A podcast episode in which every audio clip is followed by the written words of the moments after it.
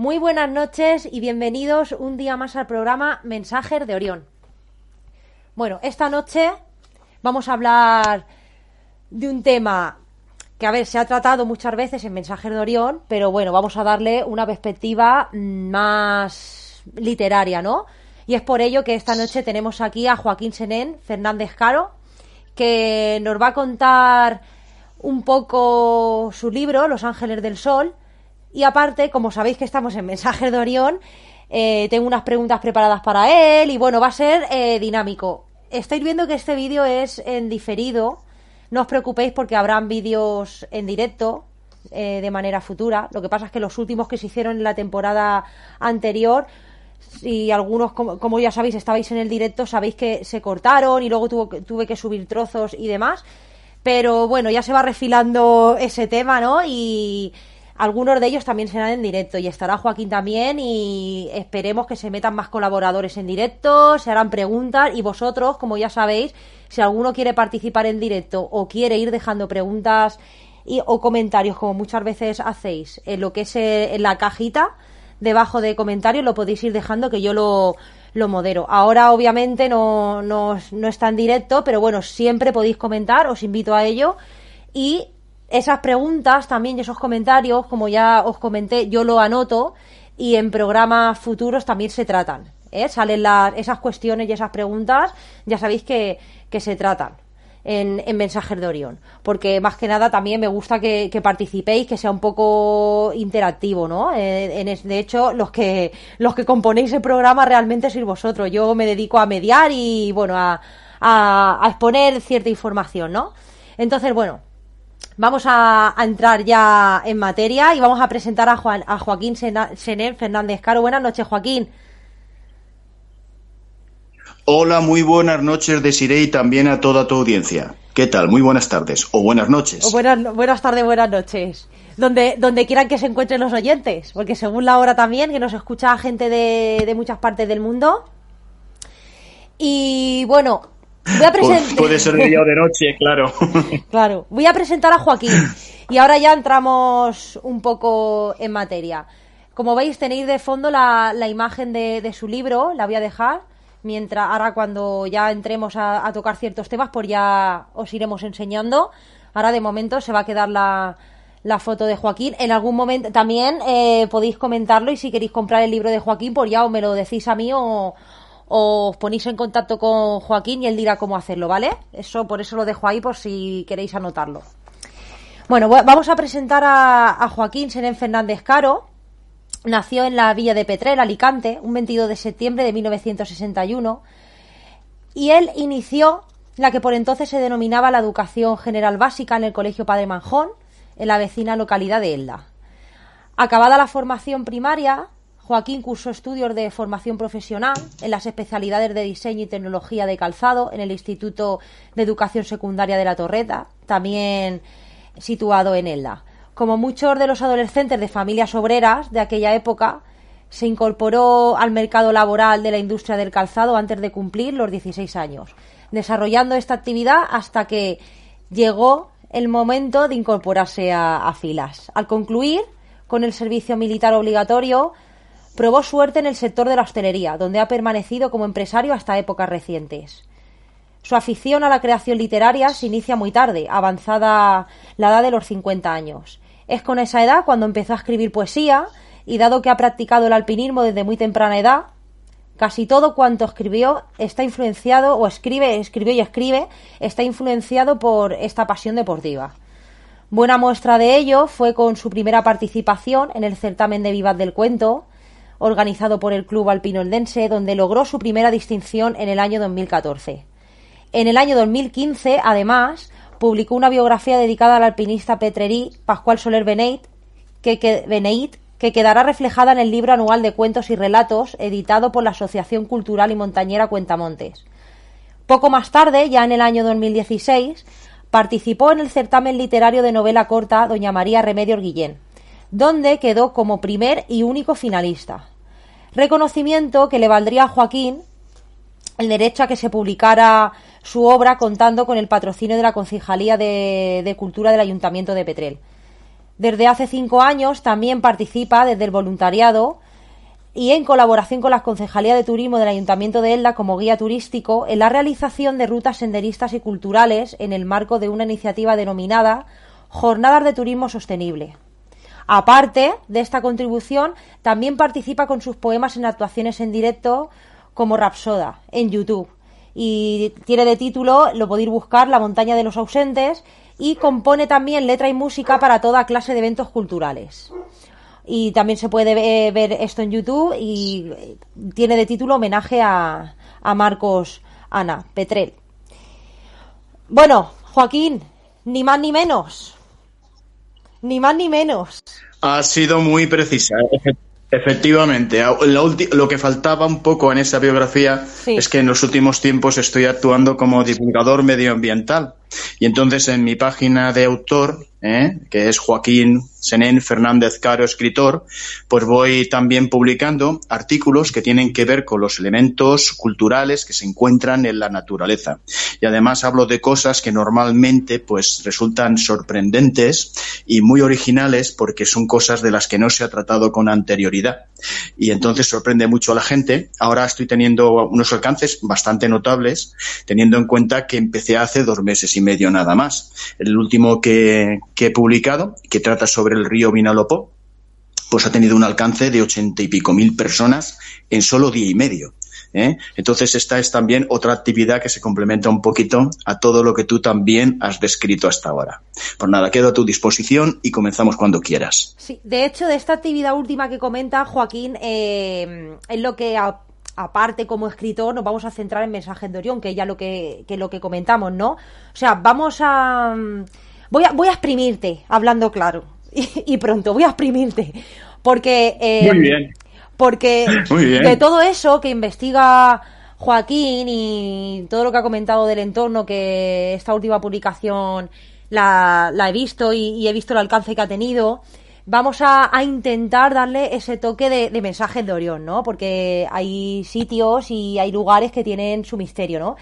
Y vamos a intentar con Joaquín aunar, ¿no? Esa faceta de escritor con esa faceta de investigador, ¿no? En, de, esos, de esos lugares tan fantásticos, misteriosos, ¿no? Tienen muchas, tienen muchos adjetivos esos lugares.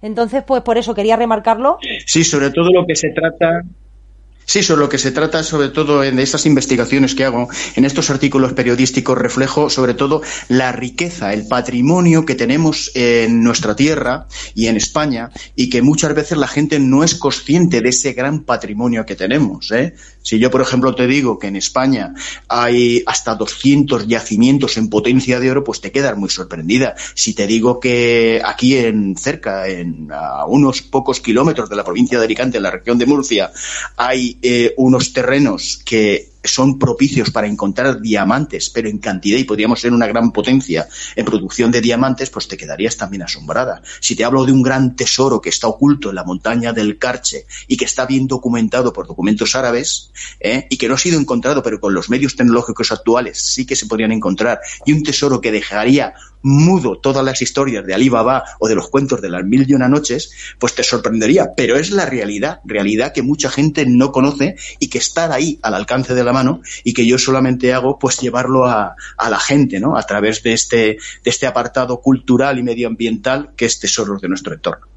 Esperemos que no te censuren. sobre eso, perdóname. ¿eh? esperamos, Joaquín, esperamos que no te censuren, porque algunas cositas sí que, algún rifirrafe ha habido por ahí, ¿no? Porque hay gente que a lo mejor no le, no le, no le sienta bien o no, o no, le gusta, ¿no? Que eh, ahora una, una, persona de momento eh, diga ciertas cosas, ¿no? Pero bueno, tú desde tu respeto y desde tu investigación, no tiene por qué ser nada mal. ¿Sabes lo que pasa? Es que, por ejemplo, cuando yo yo, por ejemplo, doy a conocer un yacimiento de coral fósil, por poner un ejemplo.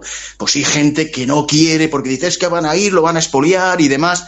Entonces, claro, eh, yo doy a conocer determinados elementos culturales partiendo de la base que la cultura hay que compartirla, hay que divulgarla, ¿no? Siempre puede haber desalmados que te van y en un museo, en una obra pictórica o en una escultura la pueden romper o la pueden manchar. A esto siempre nos vamos a arriesgar, pero lo que no podemos es mantener elementos muy interesantes que forman parte de una realidad eh, que misteriosa o oculta, pero que está ahí, ¿no? Y que, que, hay que poner de manifiesto y que por cuidado, cuidado, que a ver si alguien va a, provocar un deterioro, no darlo a conocer. Y es ahí donde tengo yo un poco a veces unos opositores, ¿no? Pero yo a mí no me importa. Yo con mis 61 años voy a dar a conocer lo que conozco, lo que sé, de lo que puedo hablar y de lo que he comprobado fehacientemente y no me van a parar. Así que voy a seguir haciendo esa labor de divulgación. Pues la verdad es que te aplaudo por ello y realmente eh, conseguiste llamar mi atención gracias e, a, eso, ¿no? Porque yo soy una persona que pisa mucho los montes, ¿no? Con, mis perros y la verdad es que muchas de las cosas que, contaba Joaquín, ¿no? En su, en su página de escritor, mm, yo las, desconocía por completo, ¿no? Es por eso que llamó mi atención, aparte de, bueno, de, de, su escritura, ¿no? De, de los temas que, que, trabaja Joaquín también en esto. Entonces, te, te di la enhorabuena Joaquín, por eso y, que este año la temporada 3 de Mensajes de Orión promete. Así que... Vale, muy bien. promete. encantado de participar en lo que pueda transmitiros. Bueno, vamos a, vamos a empezar eh, con el libro ya de Los Ángeles del Sol y me gustaría antes de, entrar con el tema de, preguntas y de hablar así un poco más específico del tema, que resumieses un poco el, libro, Los Ángeles del Sol. ¿Qué se van a encontrar los lectores o los oyentes que están escuchando esta noche en, en ese libro tuyo? Pues no es tarea fácil lo que me pides, porque Los Ángeles del Sol es una obra de 480 páginas que en realidad contiene cuatro libros, cuatro historias diferentes. Está dividido en cuatro partes, suceden en el mismo marco geográfico, ¿eh? en una montaña de los Andes, pero en épocas diferentes y casi en todas las partes con personajes diferentes. Hay algunos que repiten, ¿eh? Bueno, repiten más de los que parecen, porque hay reencarnaciones, entonces repiten más. Esto no tendría que haberlo desvelado. Pero me la apunto eh, porque es algo el tema de el tema de la reencarnación se puede desglosar próximamente. Sí, continúa, Joaquín. Sí, entonces pues es es una obra un poco ecléptica, porque a mí siempre me preguntan, oye, ¿y de qué trata Los Ángeles del Sol? Pues yo para resumir un poquito, a grosso modo, pues digo, pues es una novela de aventuras, ¿no? Que es lo que en principio yo pretendía hacer, una simple novela de aventuras. Lo que pasa que el subconsciente y luego los mismos personajes que toman vida te van llevando a otras temáticas. Normalmente, pues a las temáticas que tienen las personas con inquietud, a todos nos preocupa la trascendencia, si hay vida detrás de la muerte, ¿no? Eh, ¿De dónde ha surgido el ser humano? Si tenemos algún papel que cumplir aquí. Todas estas preguntas fundamentales, que son base de la filosofía, tratan de responderse en este libro, que ya digo que es un libro entretenido, un libro de aventuras, pero que de manera inconsciente te va llevando a esto, ¿no? Y que luego, al final, en el epílogo, pues un poco eh, se trata de conjugar todas estas inquietudes y dar una respuesta global a todas estas preguntas que tanto nos inquietan. Si existe, si no existe Dios, si tenemos alma, si tenemos trascendencia, para qué estamos aquí, si tenemos una verdadera misión que cumplir. Todo esto es lo que al final el libro trata de explicar al final, como digo ya al final. ¿eh? Pues bueno, ahora voy, si quieres, voy a hacer un breve resumen de lo que es el libro. sí, por pues favor. El libro comienza en la etapa Sí, pues comienza en la etapa del siglo XVI, a mediados del siglo XVI, comienza en América. ¿eh? La civilización inca se ha hundido estrepitosamente, ha muerto Atahualpa, que era el último de los emperadores, pero surge un nuevo líder, un nuevo líder que trata de recuperar los territorios perdidos y que se encuentran en manos de los españoles. Los españoles ya habían tomado Cuzco y Lima. Este personaje, un líder militar, un líder político y al mismo tiempo también eh, con gran capacidad para representar también lo que es el, fundamento religioso de los incas, porque el inca, el emperador, era al mismo tiempo hijo del sol, que es el dios de la vida de los incas. Pues bueno, pues el manco inca, aparte de hacer las alianzas políticas y de construir y de reconstruir un gran, un gran ejército se da cuenta de que va a necesitar la ayuda y el beneplácito de los dioses. Y entonces lo que hace es programar una gran expedición religiosa que van a ir a un monte muy especial, que se llama el Monte Tupacalqui. ¿Por qué? Porque allí van a hacer esta ceremonia que se llama la capacocha, en la cual los nobles, los grandes nobles más notables de la, nobleza inca, lo que hacen es ofrecer a sus hijos, a los más hermosos, a los más inteligentes, entre edades comprendidas entre 10 a 16 años, para que sean sacrificados en las cumbres de las nieves eternas, que ellos llamaban los apus. Sale esta expedición con unos niños, van a esa montaña para hacer esos sacrificios. ¿Por qué? Porque el, imperio de los incas en aquella época, debido sobre todo a las epidemias, había perdido a mucha gente, había perdido el 90% de su población. De 14 millones de habitantes se habían quedado en un millón y medio nada más. Y como digo, habían perdido casi la mayoría de sus territorios. De hecho, la capital ya no estaba en Cuzco, estaba en Vilcabamba. Y aparte van a esa montaña tan especial ¿eh? porque resulta que en esa montaña, el Tupacalqui, también se podía pedir ayuda directa a los ángeles del sol.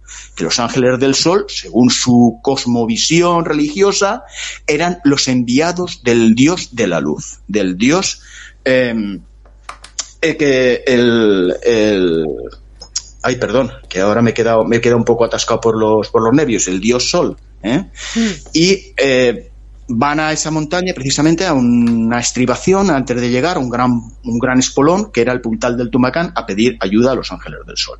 Bien, pues en, cuando esta, esta expedición religiosa marcha al Tupacalqui, allí van a ocurrir toda una serie de hechos extraordinarios. Entonces, esta es la primera parte del libro, como digo, el libro se divide en cuatro partes y entonces pasamos a la segunda parte, que ya estamos en el siglo XX.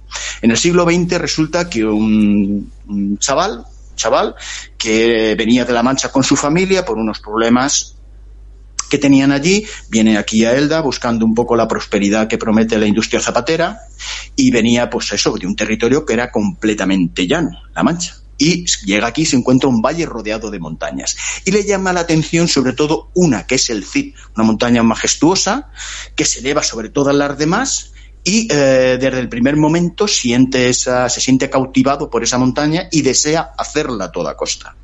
A los 16 años la visita por primera vez y ya con 17 la escala por su cara norte y él va evolucionando como deportista, como montañero llega un momento en que él quiere hacer una gran montaña, planifica una expedición y elige los Andes. ¿Por qué? Porque ahí hay grandes montañas, además es más barato viajar allí, el idioma es el español, él no va a tener dificultades con el idioma y entonces eh, quiere elegir una gran montaña en la cordillera, la cordillera blanca.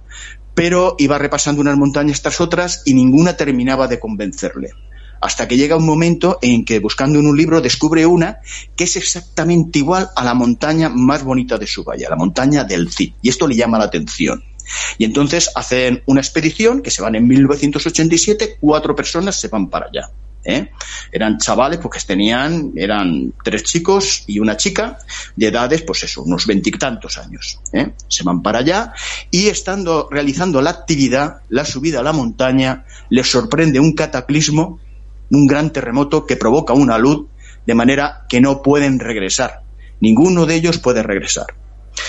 El tiempo pasa, llegamos al año 1999 y surge un personaje que tiene gran iniciativa aquí en Elda y también es un montañero veterano y decide fletar una expedición para recuperar los cadáveres de esos jóvenes que habían quedado sepultados bajo el hielo en el año 1987.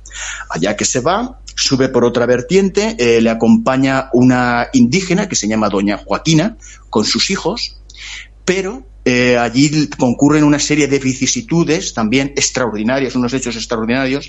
De hecho, eh, tiene una, un encuentro directo con un ángel del sol y queda tan sumamente traumatizado, aparte también les coge una tormenta en, cerca de la cumbre y queda tan sumamente afectado de aquella experiencia que vuelve bastante, vamos, bastante maltrecho a España y bastante afectado y olvida de momento, olvida el proyecto de rescate. Pero el tiempo eh, todo lo cura ya en el año 2017, 30 años después, eh, organiza otra expedición para ir a buscar a esos chicos que se habían quedado ahí enterrados bajo el hielo, que está compuesto por dos hombres y dos mujeres, ¿eh? ya que tienen unos 30 años, y además de ser expertos montañeros, también son eh, ingenieros o científicos que manejan distintas disciplinas. Eh, con la ayuda de un dron y con la ayuda de los aparatos más sofisticados van a sondear debajo del hielo buscando los cadáveres de estos, de estos chicos desaparecidos 30 años antes. Pero ¿qué ocurre? Que la montaña donde se han dirigido y que se parecía al Cid es el Tupacalqui, es aquella misma montaña donde los incas iban a hacer sus ofrendas, donde depositaban lo, donde sacrificaban a los niños en la cumbre y donde también iban a pedir ayuda a los ángeles del sol, estos entes que son de otro mundo. ¿eh? Y claro, todas esas remanencias que habían quedado de todas esas actividades que habían hecho allí en esa montaña, tanto incas como civilizaciones precedentes, están allí. ¿Eh? ellos van a tener apariciones de espectros, de fantasmas. Se van a encontrar directamente con los ángeles del sol.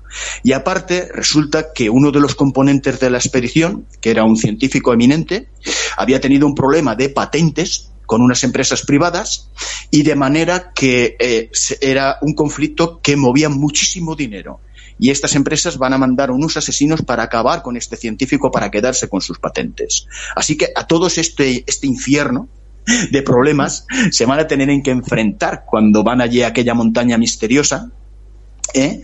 y, que es, el, es además el, el, lugar eh, de, milenario, ¿no? El lugar milenario donde tienen su base estos ángeles del sol, ¿no? Y como digo luego en el epílogo, como son cuatro historias diferentes que ocurren en tiempos diferentes, el epílogo lo que trata es de conjugar todo esto y dar una perfecta explicación que armonice todo lo que ha sucedido para que al lector no le quede ninguna duda de lo que ha pasado y dar esa explicación que he comentado antes de lo que es Dios, de lo que somos los, las personas, que son esos ángeles del sol, de dónde provienen, la misión que nosotros tenemos y todo lo que está ocurriendo, ¿no? Para que, para que, en fin, eh, todo tenga un poco sentido, porque a veces vivimos en un mundo que es un, un sinsentido, no sabemos ni por qué vivimos, ni si tenemos alma, si no tenemos, y cuando vamos a morir vamos a morir y vamos a trascender. Todas estas cosas, todas estas cuestiones que tanta inquietud nos causan, pues quedan al final explicadas en el epílogo siempre dentro de, mi óptica personal. Hay, hay gente que hoy en día, Joaquín, ya se pregunta... Eh, sí, sí, estoy, aquí. La verdad es que hoy en día sí que hay más gente que se, que se pregunta, ¿no? Todas estas cuestiones que, que comentan, ¿no? De, de, el origen, de su existencia, de la vida y la muerte, ¿no? Y la verdad es que yo eh, no he terminado el libro, obviamente, estoy por, estoy por la primera historia ahora mismo y la verdad es que, me está gustando mucho y sobre todo em, la figura de, de, los ángeles del sol, ¿no? Que es lo que, que es lo que me llama a mí más la atención de todo esto. Esto es como un charco. Cuando vas por un camino y ves un charco. No es lo mismo que vea un charco un biólogo que lo vea un niño pequeño, ¿no? El biólogo va a ver que si las bacterias, que si, no, lo que da en el charco y el niño pues va a ir a pisotearlo, básicamente. Pues esto es lo mismo. Luego, eh, sí que es verdad que cada, cada lector luego se coge, se acoge, ¿no? A lo que, a lo que más le gusta y más le llama la atención, ¿no? Entonces, la verdad es que es un libro largo, pero contundente, ¿no? La verdad es que, que es súper interesante todo lo que has contado y sobre todo para mí desde mi, desde mi punto de vista personal lo que es la figura de los ángeles del sol, que es, eh, mi tema investigativo, ¿no? Eh, de hecho, yo, estoy en ello y es lo que yo me quiero centrar también en, preguntarte, Joaquín. De todo lo que, de lo que, es, lo que es el libro en sí, Mm, te quería preguntar, ¿qué te movió a escribir eh, Los Ángeles del Sol? ¿Fue, mm, fue todo de, corrido? Eh, ¿Pensaste en, las historias separadas? ¿Cómo, y, qué te movió realmente a...? No, no, no, no. ¿Cómo fue eso? En absoluto, en absoluto. Mira, esto surge porque en el año 2016 eh, me llaman desde Cuentamontes que habían creado un nuevo, un nuevo certamen literario de novela corta, que era el certamen de María Remedios Guillén, y me piden, oye, ¿podrías escribir una historia de montaña, no? Una historia de montaña, de aventura de montaña, que es la temática que tratamos en Cuentamontes, y la presentas al certamen. Y bueno, pues en principio lo que trataba simplemente era de hacer algo, hablar sobre algo, sobre una aventura de algo sobre lo que yo conozco, ¿vale? Pero ocurre que en esas mismas fechas subo a la cumbre del CID, una de las, curiosamente, otra vez, el CID está ahí siempre presente, el CID para marcar un poco la línea argumental, ¿no? De todo lo que va a suceder. Estaba a la cumbre del CID y me encuentro a tres personas de origen ecuatoriano. Y me llegan y me dicen, oye, por favor, ¿sabe usted si hay otra bajada por aquí, porque hemos subido por la senda normal nos gustaría bajar por otro sitio. Y digo, claro que sí, está la directa además que tiene unas vistas espectaculares. Total, que bajo con ellos, les gustó tanto que me dijeron, oiga, ¿y usted sale los habitualmente y tal. Y digo, sí, salgo los domingos y pueden acompañarme cuando quieran. Total, que hicimos amistad y estas personas de Ecuador por me iban contando cosas de su país. ¿eh? eh la montaña, por ejemplo, más alta de la Tierra no es el Everest si tenemos en cuenta el centro de la Tierra. ¿eh? Está en, Ecuador. Es el Chimborazo. Y, y te, iban contando pues historias pues, del mundo rural, del mundo alpino, de, muchas cosas, ¿no? Y claro, eh, yo me iba, me iba, iba, captando todo lo que me iban contando y, me iba enamorando un poco de, de, de, aquella tierra, ¿no? Y al final digo, pues oye, pues, pues, no estaría mal situar esta, esta novela allí, ¿no? Y entonces eh, aquí e, empieza un poco la, la, la, razón de por qué ubicar la novela en, en Ecuador. Luego, aparte, pues claro, eh, me tuve que documentar un poquito de la historia de los incas y civilizaciones anteriores. Entonces, claro, lo que ocurre es que siempre la realidad supera cualquier ficción, supera cualquier cosa que así a ti se te quiera ocurrir. Y entonces, claro, empecé a investigar, a hablar a otras personas que habían estado en Sudamérica, que habían conocido eh, a chamanes, eh, gente que te hablaba también del fenómeno ovni en esa zona y demás. Y claro, todas estas informaciones cruzadas que me iban llegando, pues fueron las un poco las que causaron el que al final pues fuera yo eh, evolucionando en, en, la novela. Al principio hago la primera parte de esta novela, que no fue la parte de los incas, sino la, la parte que es la segunda parte, que es la de Tupacalqui, que era simplemente el viaje a América para hacer una cumbre en el sentido deportivo puro y duro, y luego ya va evolucionando a todo lo demás, pero debido a las informaciones que yo iba recibiendo de unos y de otros. ¿Eh? hasta hacerse una obra compleja. Así que no es un libro que yo planificara desde el principio, que dijera, pues esto va a ser así, va a tener cuatro partes y va a evolucionar de esta manera y esta manera y esta otra. Cierto es que muchas veces, pues elaborando la novela, pues los mismos personajes cobran un poco vida y te van llevando en una determinada dirección. ¿Eh?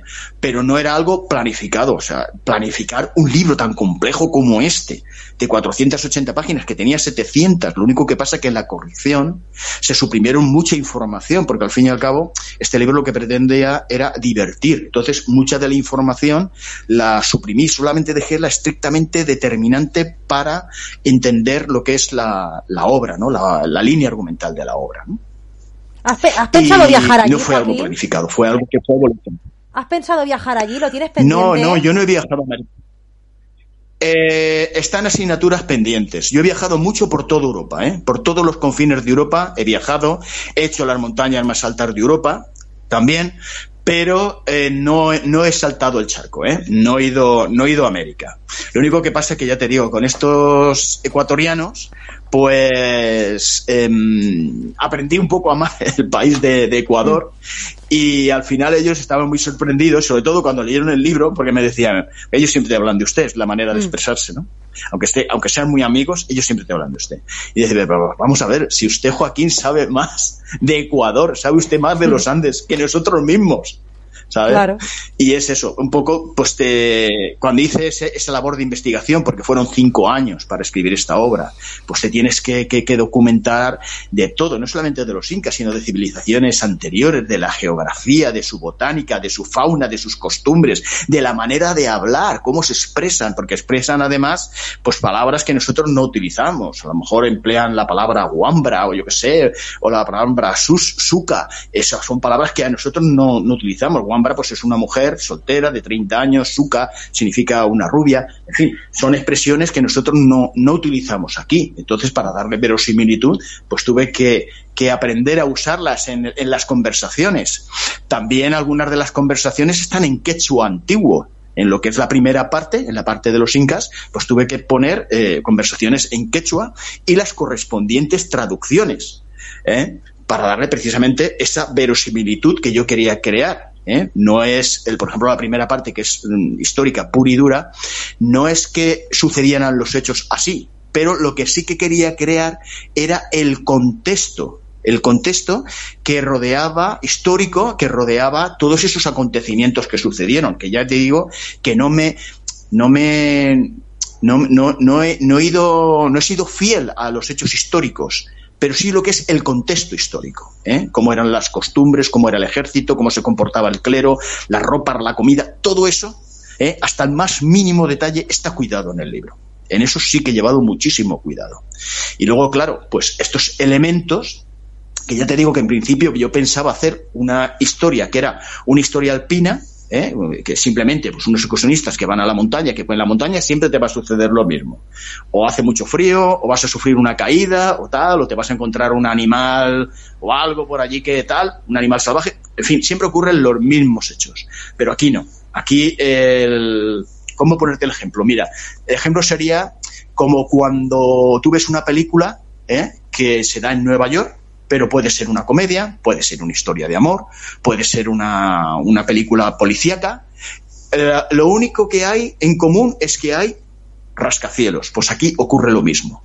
El contexto es un contexto en el que hay montañas, pero no es una novela de alpinismo. Es una novela en la que hay dos potentes historias de amor que trascienden la muerte, como ya te digo, hay resurrecciones. Es una, mm, es una obra que también trata el tema de la espiritualidad, de lo paranormal, del fenómeno de lo que es el espectro, el fantasma, de lo que es el fenómeno ovni. En fin, eh, tiene muchas, muchas, muchos ingredientes que hacen de ella una obra ecléptica y que por eso es tan complejo de definirla. Pues vamos a entrar en materia sobre las cosas así un poco más paranormales. A mí me llama especial la atención y, quiero que, me, que, me, cuentes a ver por qué em, si ángel es un término cristiano, ¿no? ¿Por qué los llamaste así, ángeles del sol? ¿O es que ellos los llaman así? Claro, es que, es que, mira, cuando, cuando los españoles llegaron a América, Claro, los españoles lo primero que hacían, también un poco, eh, era cristianizar a las gentes. ¿Por qué? Porque la religión era una forma también de, em, de dominio. ¿eh? Eh, se necesitaba que hubiera una unidad religiosa para que con el pretexto de Dios pues se podían ordenar muchas cuestiones mundanas. Mm. Entonces, una de las funciones que hacían era cristianar. Entonces, ¿por qué el cristianismo no tuvo dificultades para ser asimilado por las culturas americanas, sobre todo en Sudamérica, eh, la cultura inca y, similares? Pues porque resulta que ellos, al igual que nosotros, tenían dos dioses. Nosotros tenemos Padre e Hijo, tenemos el Dios creador, ¿vale? Que se puede llamar Yahvé, Jehová, y luego tenemos el Dios de la vida, que es Jesucristo, que se sacrificó por nosotros y demás. En teoría, en eh, teoría. Darnos la oportunidad. En teoría, te recomiendo. En teoría, bueno, estoy definiendo. Estoy definiendo la cosmovisión cristiana. estoy definiendo que la comparta o no. Estoy definiendo la cosmovisión cristiana, ¿no? Que Jesucristo sacrifica a nosotros, es el Dios de la vida y gracias a su sacrificio ahora pues nosotros tenemos la oportunidad de vivir la vida eterna en el cielo. Entonces, los incas tenían también dos dioses, el dios creador, que creó el mundo, como el dios nuestro, Viracocha, y también el dios de la vida, que era el, sol. ¿eh? que era Inti, que era el sol que el, sol permitía que, que, bajo la luz del sol pues crecieran las plantas y sobre ellas pues todo el resto de la pirámide trófica. ¿eh? Y entonces ellos creían también que habían unos enviados que venían del Dios de la vida, del Dios de la luz, ¿eh? que representaron tanto en, eh, en, el, en, el, en la puerta del sol, ¿eh? estos antropomorfos alados, que eran como uno, tienen como una cabeza de pájaro y luego el resto del cuerpo es humano y con alas, y que venían para ponerse, digamos, en contacto con los seres humanos y darles una determinada ayuda. ¿Vale? Entonces, estos fueron representados, como digo, en la Puerta del Sol y en, otras, y en otros monumentos, y por otra parte, ellos también, para dedicarle a sus dioses, construían unos enormes geoglifos en tierra que se descubrieron con la aviación. Cuando los primeros aviones empezaron a sobrar sobre, sobre, Sudamérica, en el Perú descubrieron las líneas de Nazca. Y estas estructuras, estas grandes estructuras, estos monumentos, solo pueden verse desde gran altitud. O sea, los hicieron para, para, para, o para los dioses o para los enviados de los dioses. Entonces, estos enviados de los dioses, me refiero a ellos, un ángel siempre es un emisario, ¿no? Es un emisario de los dioses. Es, un, es como, digamos, un intermediario entre la gente, entre los seres humanos y los dioses. Eso es lo que es un ángel. Y al fin y al cabo, los ángeles del sol eran eso.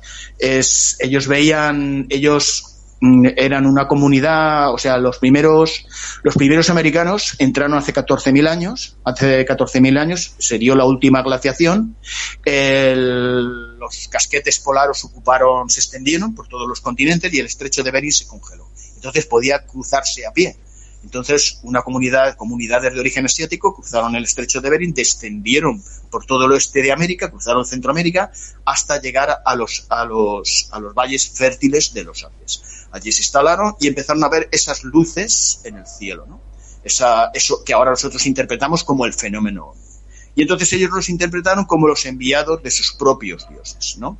A los que luego tratarían de ponerse en relación. Les dedicaron estos monumentos, como los geoglifos, que vemos por toda América, sobre todo en la, en la zona del Perú, que los, sobre todo los hicieron la cultura nazca, y también pues lo representaron con forma antropomorfa, con alas y a veces cabeza de pájaro, en el monumento que está en el conjunto monumental de Tiahuanaco, que es la Puerta del Sol. Por eso me refiero a ellos como ángeles, ¿eh? esos intermediarios entre los dioses y los hombres. Y, Joaquín, apartando así un poco la visión más científica, no más teórica de todo esto, eh, ¿para ti significan algo los ángeles del sol? Me refiero, Em, a ti te, bueno, tienes esa información, ¿no? Porque lo investigaste y, bueno, por todas las experiencias, la gente que conociste, ¿no? Pero, ¿a ti te dicen algo? Bueno, no es exactamente a lo que a lo que te refieres. Em, esto es una mm, ficción. es una ficción. que es el nivel más espiritual. Y el fenómeno más espiritual. ¿Te lo crees? O sea, y el fenómeno ovni, o sea, el origen de los ángeles del sol, el origen de los ángeles del sol, yo expongo en el libro una teoría. ¿Cuál es el origen de los ángeles del sol? ¿no? Muchas veces en el fenómeno ovni tendemos a creer que son naves que están tripuladas y que dentro tiene que haber alguien o algo. Y eso no tiene por qué ser así. Cuando nosotros enviamos una sonda de exploración al espacio, dentro no hay absolutamente nada. Luego también observamos que el, fenómeno ovni, sobre todo sobre relatos que nos han venido de aviadores, de tanto de aviación civil como, militares, ¿no? Y sobre todo cuando ya están retirados, cuando ya les importa tres pimientos el qué dirán. Entonces te cuentan sobre lo que han visto. Y cuando han interactuado y a un avión militar que ha sobrevolado un espacio aéreo ¿eh? ha violado un espacio aéreo y han dicho, oye, vete a ver qué es esto e intercéptalo o dale un aviso porque esto es nuestro espacio y aquí no puede estar. Y entonces han tenido que interactuar con esas cosas, han visto que hacían maniobras que eran imposibles en la física que nosotros conocemos. Podían hacer una trayectoria en ángulo recto súper rápido o conseguir aceleraciones instantáneas, lo cual para nosotros es imposible. Está claro que esas cosas, sea lo que sea, están manejando una tecnología muy, muy superior a la nuestra. Entonces, el origen de los ángeles del sol, tal y como yo lo interpreto. Bueno, pues entonces tenemos que referirnos al sistema solar. ¿no? En el sistema solar nuestro vemos que está, es una estrella, una enana amarilla, en el centro, que aproximadamente pues, tiene unos 4.500 millones de años, ¿eh? Y hay una serie de planetas en orden, ¿vale? Ese orden empieza con el planeta Mercurio y terminaba con el planeta Plutón, que ahora lo han quitado de la, ahora ya no está. De, la serie de ahora, planetas. Ya no, ahora ya no está. Ahora ya no está, termina en Neptuno, ¿no? Entonces resulta que hay una, hay una ley que se llama de Titus Bode. Esto era un científico que vivió en el siglo XVIII. Entonces se dio cuenta que en nuestro sistema solar existía un orden que establecía las distancias de los planetas. Un orden matemático que describía la, distancia que había que, haber entre cada uno de los planetas. Y además esa distancia resultó ser exacta luego en investigaciones posteriores, resultó ser absolutamente rigurosamente exacta. Y lo que se dio cuenta es que entre las órbitas de Júpiter y Marte faltaba un planeta. Y en lugar de estar ese planeta, lo que había era un cinturón de asteroides, o sea, un anillo de escombros dando, girando, rotando alrededor del Sol entre las órbitas de Júpiter y Marte, donde había, tenía que haber estado ese planeta. ¿no? A ese planeta hipotético que tenía que haber existido se le llamó Phaeton. ¿Eh? No se sabe si realmente existió. Muchos científicos dicen es que la cantidad de material que hay circulando en el cinturón de asteroides no da como para hacer un planeta de semejante tamaño. ¿eh? Pero es cierto, habrás visto que te he mandado una imagen ya está puesta de un asteroide que estaba precipitándose. Sí, estaba precipitándose hacia el planeta Júpiter, que es el planeta más grande de nuestro sistema solar, tiene 70 lunas y antes de, acercarse se disgregó en trozos. Pues cada trozo de ese planetoide o de ese asteroide, porque era bastante grande, cuando impactaba contra la atmósfera de Júpiter, el tamaño de la explosión era más grande que el planeta Tierra. O sea que gran parte de esos fragmentos de lo que quedó de ese hipotético planeta han ido ya a parar porque la gravedad de Júpiter es enorme y esos fragmentos están chocando constantemente, se desvían de la órbita que normalmente tienen entre Júpiter y Marte y a veces se desvían en dirección a Marte, otras veces se desvían en dirección a Júpiter y algún fragmento nos ha llegado aquí. Por ejemplo, nos llegó uno que era del doble del tamaño del Everest, impactó en la península del Yucatán hace 66 millones de años y provocó la extinción masiva de los dinosaurios. ¿eh? Entonces, volviendo a lo que es el origen de los ángeles del Sol, yo sitúo el origen de los ángeles del Sol en, en este planeta, Phaeton, con una civilización tecnológicamente muy avanzada, que colapsa. Y como el resultado del colapso de esa civilización, quedan estos remanentes que son los ángeles del Sol. Y te voy a explicar por qué. O sea, tú te habrás dado cuenta de que desde hace mucho tiempo hay un proyecto que se llama el proyecto SETI, que lo que hace es buscar señales de comunicaciones, de radio o de otras formas por el espacio que sean de origen artificial y parece ser que salvo una señal que se encontró que se le llamó la señal wow, que sí que parece que es de origen artificial, ¿eh? que podría venir de alguna civilización extraterrestre, prácticamente desde los años 70 no se ha encontrado nada. Y esto llamó mucho la atención a los científicos. ¿Cómo es posible? ¿Cómo es posible que en el universo solo haya una civilización tecnológica, la nuestra? Esto mm, es muy raro. Pero no, no es tan raro. Entonces, un científico desarrolló una teoría que se llamaba la teoría del colapso energético. La teoría del colapso energético significa que las formas de vida evolucionan muy lentamente hasta alcanzar la inteligencia. Y una vez que alcanzan la inteligencia, luego desarrollar la capacidad tecnológica también va lento, pero cuando ya se alcanza un determinado nivel, por ejemplo, lo que nos pasó a nosotros cuando llegamos a la revolución industrial en el siglo XIX, desde ahí lo que ha sido el progreso, el progreso tecnológico va acelerado, acelerado. ¿Eh? Va, va, va muy rápido, muy rápido. De manera que esa tecnología, aparte de facilitarnos la vida, ¿eh? también hace todo lo contrario, ponernos en peligro, porque cada vez más individuos tienen la capacidad de destruir nuestro mundo. Tú verás que cuando surgió eh, la era atómica, que es cuando se arrojó la bomba de Hiroshima y Nagasaki, pues solo América, Estados Unidos tenía el arma nuclear. Pero en muy pocos años ya hay países que han declarado que tienen armas nucleares. ¿eh? Y hay otros países que no lo han declarado y la tienen. Incluso cualquier estudiante de física, si se le dota de los materiales adecuados, sería capaz de desarrollar un artefacto nuclear. ¿Qué significa? Esto solamente estoy hablando de las armas atómicas. Hay otros peligros latentes, eh, virus, bacterias que se desarrollan en laboratorios. O sea, lo más, vamos, lo más, lo, peor que te puedas imaginar.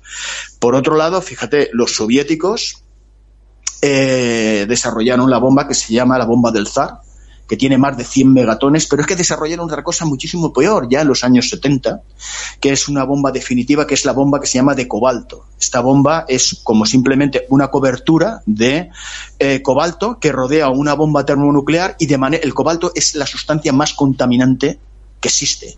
De manera que cuando esta bomba estallara, sea el lugar que sea de la Tierra, dejaría contaminada de radioactividad de tal manera al mundo que moriría cualquier cosa, hasta las bacterias, moriría todo. O sea, imagínate a qué nivel hemos llegado nosotros de estupidez de ya recrear los artefactos ¿eh? Para podernos destruir completamente. Entonces, en esto se basa la teoría del colapso energético. Las civilizaciones evolucionan y llegan a un punto de evolución tan alto que les ponen en peligro y al final eh, terminan aniquilándose a sí mismas. Entonces, de esas civilizaciones que se aniquilan, pueden quedar cosas que pueden sobrevivir. Tú imagínate que nosotros ahora estamos desarrollando la inteligencia artificial. ¿Eh? La inteligencia artificial va a ser fundamental para incorporarla a las futuras exploraciones espaciales. Entonces, si la Tierra desapareciera en un momento dado, y estoy hablando ya de dentro de unas décadas donde haya sondas que incluso vayan más lejos de nuestro sistema solar, pues muchas de esas sondas pueden estar, además, autodirigidas por inteligencia artificial para tomar sus propias decisiones. Y esto es lo que yo creo que son los ángeles del Sol. ¿Eh? Eh, cuando el planeta Phaeton alcanzó un nivel tecnológico enorme y la codicia y la locura de sus habitantes lo pusieron a tal riesgo que provocó su propia extinción, lo que quedó como remanente fueron estos ángeles del sol. Estos ángeles del sol habían sido eh, entes que habían construido precisamente para preservar su cultura y la vida. Ellos podían además eh, ellos tenían capacidad para recrear genéticamente cualquier eh, em, elemento biológico vivo y distribuirlo en cualquier otro lugar propicio para la vida. ¿eh? Sí, pero esto, esto a lo mejor no se, contempla, no se contempla tan fácilmente en la información científica, ¿no? O sea, no, no van a no van a publicar un documento, claro. Vamos a ver, esto, esto, vamos a ver, esto que te estoy diciendo no es ciencia. O sea, es, es, es, especulación pura y dura. Vamos a ver, cuando la ciencia lo que hace es una cosa. Primeramente, elabora una teoría. Y después esa teoría hay que demostrarla con pruebas. Esto es una especulación pura y dura, ¿eh? que, que no, no puedo demostrar con, con ningún tipo de pruebas, pero es una hipótesis que yo planteo para explicar la existencia de estos entes que son los ángeles del sol. ¿eh? que se quedaron sin su mundo de origen, pero sí con una capacidad tecnológica enorme ¿eh? para poder evolucionar en otros lugares y sobre todo, como habían sido creados para eh, preservar la vida, es lógico que estén aquí porque la Tierra pasó a ser el lugar más proclive para recrear la vida inteligente. Y es por eso es lógico que estén aquí y es lógico que estén aquí interactuando con nosotros y observándonos. Eso es más o menos la naturaleza ¿no? que yo doy al origen de los ángeles del sol, pero como ya digo, esto es una ficción, es una hipótesis y una ficción lo aguanta todo. Luego ya los científicos pues ya tienen que hacer su labor para demostrar y recrear en laboratorio todas las cosas que se exponen en las teorías, ¿no? Pero bueno, como ya digo, esto es una novela y yo recreo, recreo esta, esta hipótesis, ¿no? Em, todos los objetos que vemos en el espacio del fenómeno ovni no son iguales, ¿eh? No son iguales. Cada uno tiene un tamaño diferente, unos vienen en grupos, otros individualmente y tienen comportamientos diferentes y pueden tener orígenes diferentes. Hay quienes piensan que pueden venir hasta incluso de otras dimensiones, ya no de otros mundos, sino de otras dimensiones. Eh, esta gente es capaz de controlar la gravedad para poder, para poder tener esas aceleraciones instantáneas y esas maniobras imposibles. Estamos hablando de una tecnología muy, muy, muy superior. Tan superior que muchas veces dice, ¿y por qué no nos ponemos en contacto? Porque a lo mejor ponerte en contacto con, con eso, con eso que no sabemos exactamente lo que es, sería como si nosotros intentáramos ponernos en contacto con una hormiga. ¿eh? o sea, el nivel de cultura, por decirlo de alguna manera, o de sofisticación o de inteligencia, ¿eh? eh es completamente diferente. Nosotros utilizamos la voz para comunicarnos, eh, transmitimos unas ideas limitadas. Esta gente eh, puede transmitir pues un volumen de información casi infinito y casi instantáneamente. Estamos hablando de, formas de existencia que puede ser algo que no, somos capaces ni de imaginar. Por eso muchas veces dicen, ¿por qué no nos comunicamos con ellos y tal? O por qué, cuidado, cuidado que eso, que la, tecnología, el tipo de tecnología que manejan, significa que como seres eh, nos llevan una ventaja muy, muy grande. Eh, extremadamente, es un abismo eh, lo que hay entre lo que es la, inteligencia, la capacidad de procesamiento de información, entre esas formas de, digamos, de vida que pueden estar dentro de esos ovnis o manejando esas máquinas o lo que quiera Dios que sean, eh, es, un abismo entre ellos y nosotros y por eso resulta tan complicado comprenderlo y, encontrar información. El contacto, la comunicación. Y encontrar información sobre eso, Joaquín, que es lo que te quería preguntar. porque claro. información porque claro, tú, ten en cuenta, tú has hablado de los gobiernos y de la ciencia, porque a lo mejor eh, lo que te quería preguntar, a lo mejor no nos cuentan todo lo que todo lo que hay, a eso me refiero. ¿Qué opinas sobre eso? Porque eh, hay científicos. Mira, eh, es que es que mira, mm, a, veces hay unos objetos que ahora no me acuerdo, tienen un nombre especial, tienen un nombre especial, ¿no?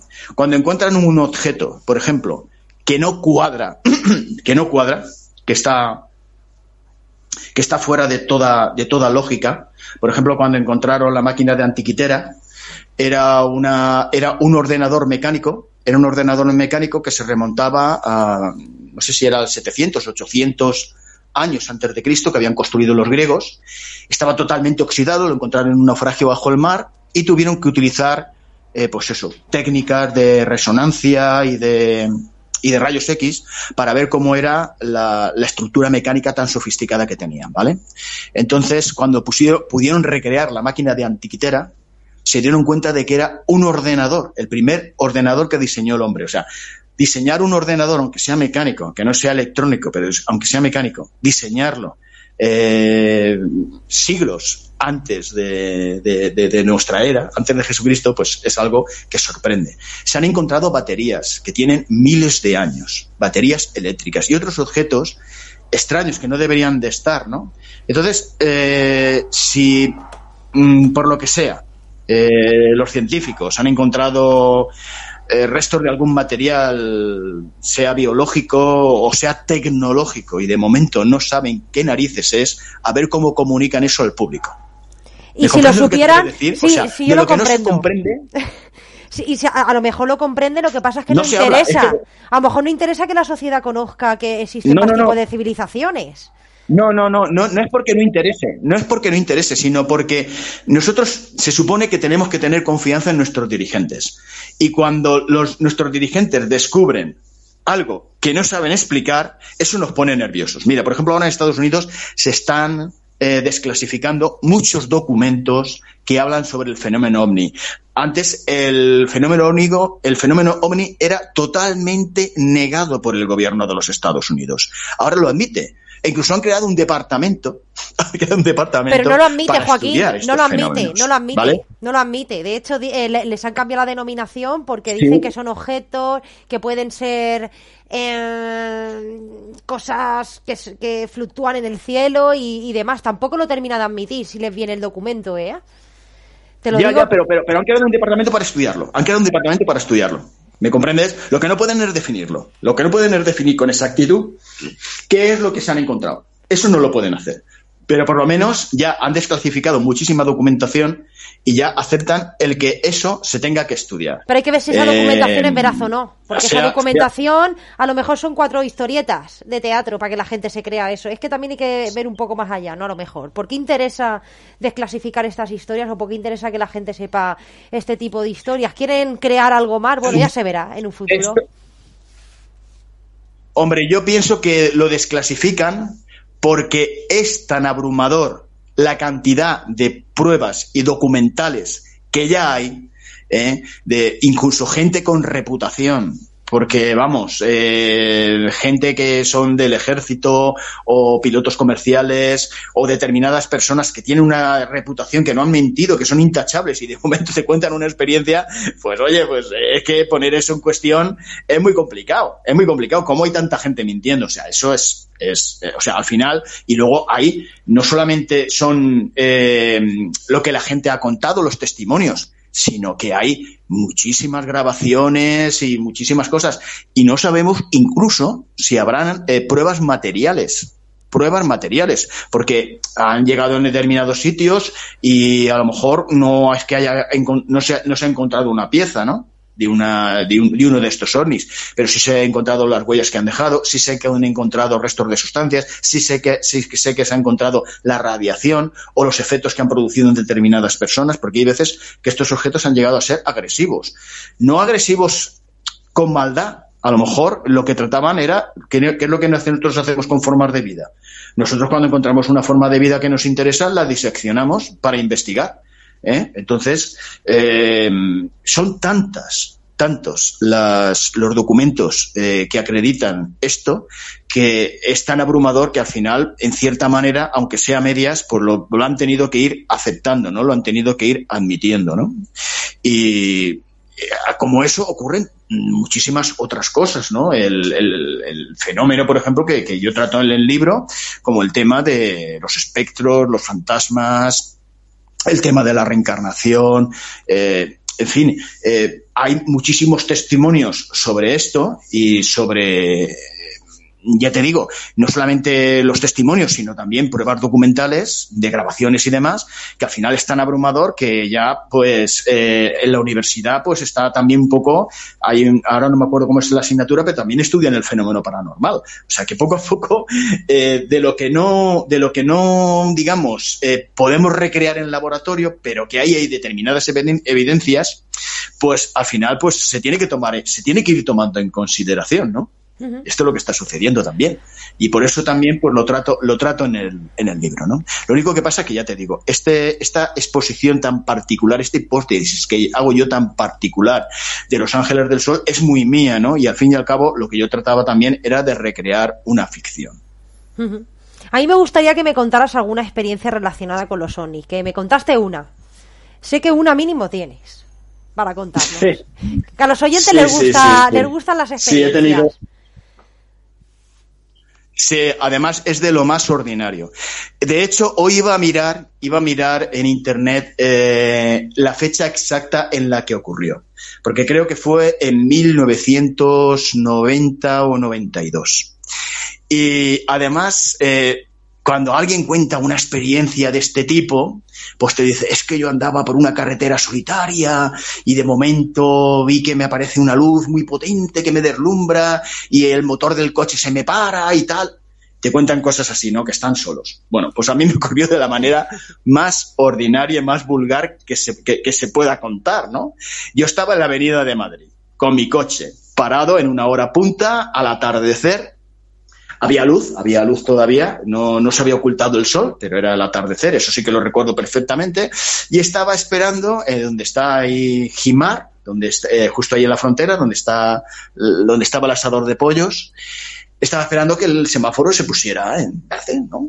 Y de momento me llama la atención algo, giro la vista hacia la derecha, ¿eh? al este, y me veo un objeto luminoso de color anaranjado que se movía lentamente en mi dirección, pasa por encima del coche, inmediatamente yo asomo la cabeza por la ventanilla de la izquierda del conductor, me quedo mirándolo hasta que por encima de los edificios desaparece ese, ese artefacto, ya te digo, de un aspecto anaranjado, metálico, luminoso, y que se movía con determinada, con, cierta parsimonia, en una línea completamente recta y, con una, una, velocidad mm, relativamente pues, pues lenta, ¿no? Y, y claro, eh, lo vi yo y lo vieron cientos de personas y, y, en fin, yo de momento, pues claro, te pasa una cosa así y de momento dices, coño, ¿qué es lo que has visto? Eh, ¿Será un globo aerostático? ¿Será tal? No, no tenía forma de globo. No tenía forma de globo, tenía forma de platillo volante, ¿no? Y total, que se pone el semáforo en verde, todos los coches arrancamos, la mayoría de, la gente lo haya visto, y luego al día siguiente me voy a un comercio y lo primero que me dicen, que me conocían, y dice, Joaquín, ¿has visto el? Y digo, pues sí sí que lo vi, sí que lo vi. Y claro, como yo, lo vieron cientos de personas. Lo vieron cientos de personas, pero pasó de la manera más ordinaria, más simple, más vulgar que te puedes imaginar. Nadie le entró el pánico, nadie salió a la calle, mira tal, no sé qué, no hubo algarabía de ningún tipo.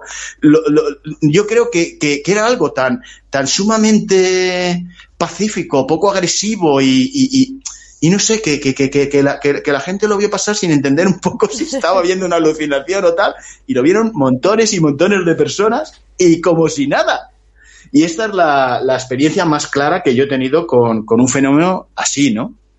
y otra vez, también en el coche, subiendo por la avenida Delda, pues me dirigí a Petrel y de momento me veo un objeto también que venía en dirección norte. Este sí que era un objeto luminoso, solamente te puedo decir que era una luz. También lentamente y que luego se dividió en dos. Se dividió en dos, iba muy lentamente, en dos esferas luminosas bastante potentes, y luego eh, otra de las esferas volvió a dividirse y ya desaparecieron en dirección sur, también muy lentamente. Pero aquí sí que no pude distinguir forma alguna. Y pensé, pues nada, pues tiene que ser un bólido, Sabes que hay meteoritos que están hechos de material inconsistente y atraviesan la atmósfera y luego se van dividiendo en trozos. Pero es que, es que era muy lento el comportamiento. Era muy lento. Y la trayectoria también varió. Entonces no era un objeto natural, o sea, era algo artificial, porque podía controlar su trayectoria y no le di mayor importancia. Me dirigí a mi casa y, no le di mayor importancia y prácticamente no se lo dije a nadie. De verdad, me, quise convencer a mí mismo que lo que había visto era un meteorito. ¿Y sobre qué año fue este, Joaquín? ¿Sobre qué año? Dos veces. Este, este es, más, reciente, este más reciente, este sería, no sé, no sé decirte, pero quizá hace 15 años, así. No, no, no sé precisártelo. Porque eh, cuando te pasan estas cosas, lo que quieres convencerte a ti mismo es convencerte de que ha sido un fenómeno natural, ¿no? Y, recreas una teoría que dé explicación a lo que acabas de ver, porque es lo que, que decimos. Cuando te pasa algo que no es normal, no lo aceptas. Eh, una persona racional no lo acepta, lo que trata es siempre de dar una explicación lógica a lo que ha visto, ¿no? Y ya te digo, las dos veces que yo he visto algo, que pudiéramos llamar como fenómeno ovni, que al fin y al cabo es, como suele decirse, objeto volante no identificado, algo que vuela en el cielo y que tú no sabes lo que es, pues han sido estos dos casos, ¿no? Pero el primero de los casos, que ya te digo que fue en el año 90, en el año 92, ahí sí que, ahí sí que no me cabe ninguna duda de que eso era un artefacto metálico, ¿no? Un artefacto metálico con forma de platillo, ¿eh?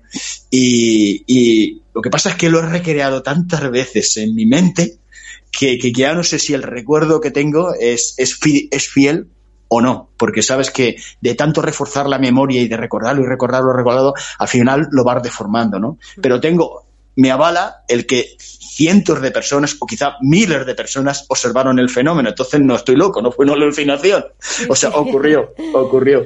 Y eso es importante, que haya más gente, ¿no? Porque si no, al final no acaba el, loco el loco del pueblo, ¿no? Claro. Eso es lo importante. Exacto, exacto. Exacto. ¿Sabes también lo que pasa, Desiree? Mira, yo ya tengo 61 años. Entonces, si yo tuviera, por ejemplo, ahora 30 o 40, cuando yo tenía mi negocio y tal, me abstendría muy mucho de hacer este tipo de comentarios. Porque es que te pueden poner la etiqueta de tío pirado y eso puede afectarte.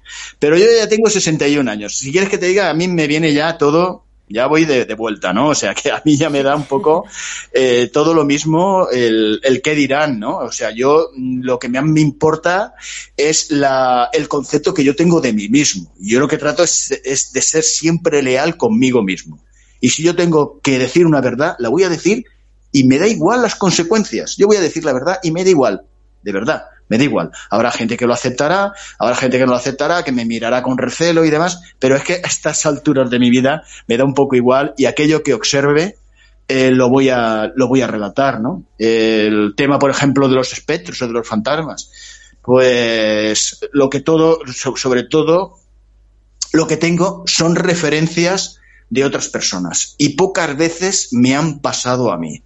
Ahora, cuando me han pasado, lo mismo, ¿no? La mente trata de reaccionar en ese momento y buscar una explicación lógica. Y cuando no la encuentras es cuando ya un poco te pierdes, ¿no? No te pierdes y, alguna historieta más contado, algo que alguna historieta más contado también de eso. Y la verdad es que bastante curiosa. Mm, y ahí te pierdes, ¿no? Claro, porque lo primero que haces es buscarle la, pues, pues lógica. Eh,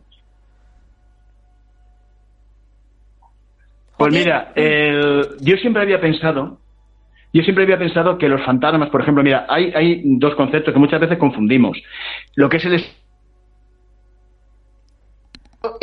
a ver, no se te oye, no se te oye muy bien. ¿Me escuchas bien? ¿Me escuchas bien? No se te oye. ¿Me oyes bien ahora? Más sí, o yo menos. te digo a ti perfectamente. ¿Y tú me oyes bien? Ahora más o menos, sí. Vamos a cuéntanos rápidamente. Eso, rápidamente. Bueno, pues eh, lo que a mí me ocurrió, por ejemplo, en una ocasión estaba simplemente paseando por el monte a plena luz, ya casi cerca del mediodía, y me cruzo con una señora en el camino muy bien vestida, muy bien vestida, muy amable. Yo la saludé, digo amable porque la saludé y ella muy cortésmente me saludó. Y cuando sigo unos metros más adelante, me di cuenta de que algo no iba bien. No, no, no era normal. Me di cuenta de que esa señora llevaba una ropa que no era, no era acorde a los tiempos actuales. Y claro, cuando me, empiezo a pensarlo, es que llevaba un traje que le llegaba hasta, hasta, hasta, hasta los tobillos, llevaba unos zapatitos que eran de vestir y hasta llevaba una pamela y, y cuando me di cuenta digo, pues si esta señora iba con una ropa que corresponde al siglo XIX. Total, que me giro rápidamente, no hay otro camino, no hay ningún cruce, y rápidamente me doy la vuelta tratando de localizarla con la vista. Cuando veo que no la veo con la vista, retrocedo muy rápidamente mis pasos tratando de localizarla por algún lado. Y ya no la vi en ningún sitio. Y aquello no hay bosque ni nada. O sea, vamos, es un páramo donde hay matorral que no hay sitio donde esconderse.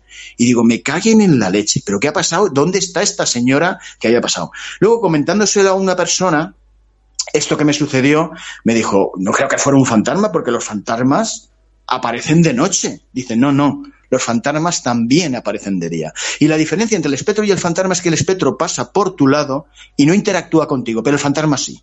El fantasma puede hablarte, puede interactuar contigo. ¿eh? Esta es la diferencia entre el concepto de fantasma o el concepto de espectro.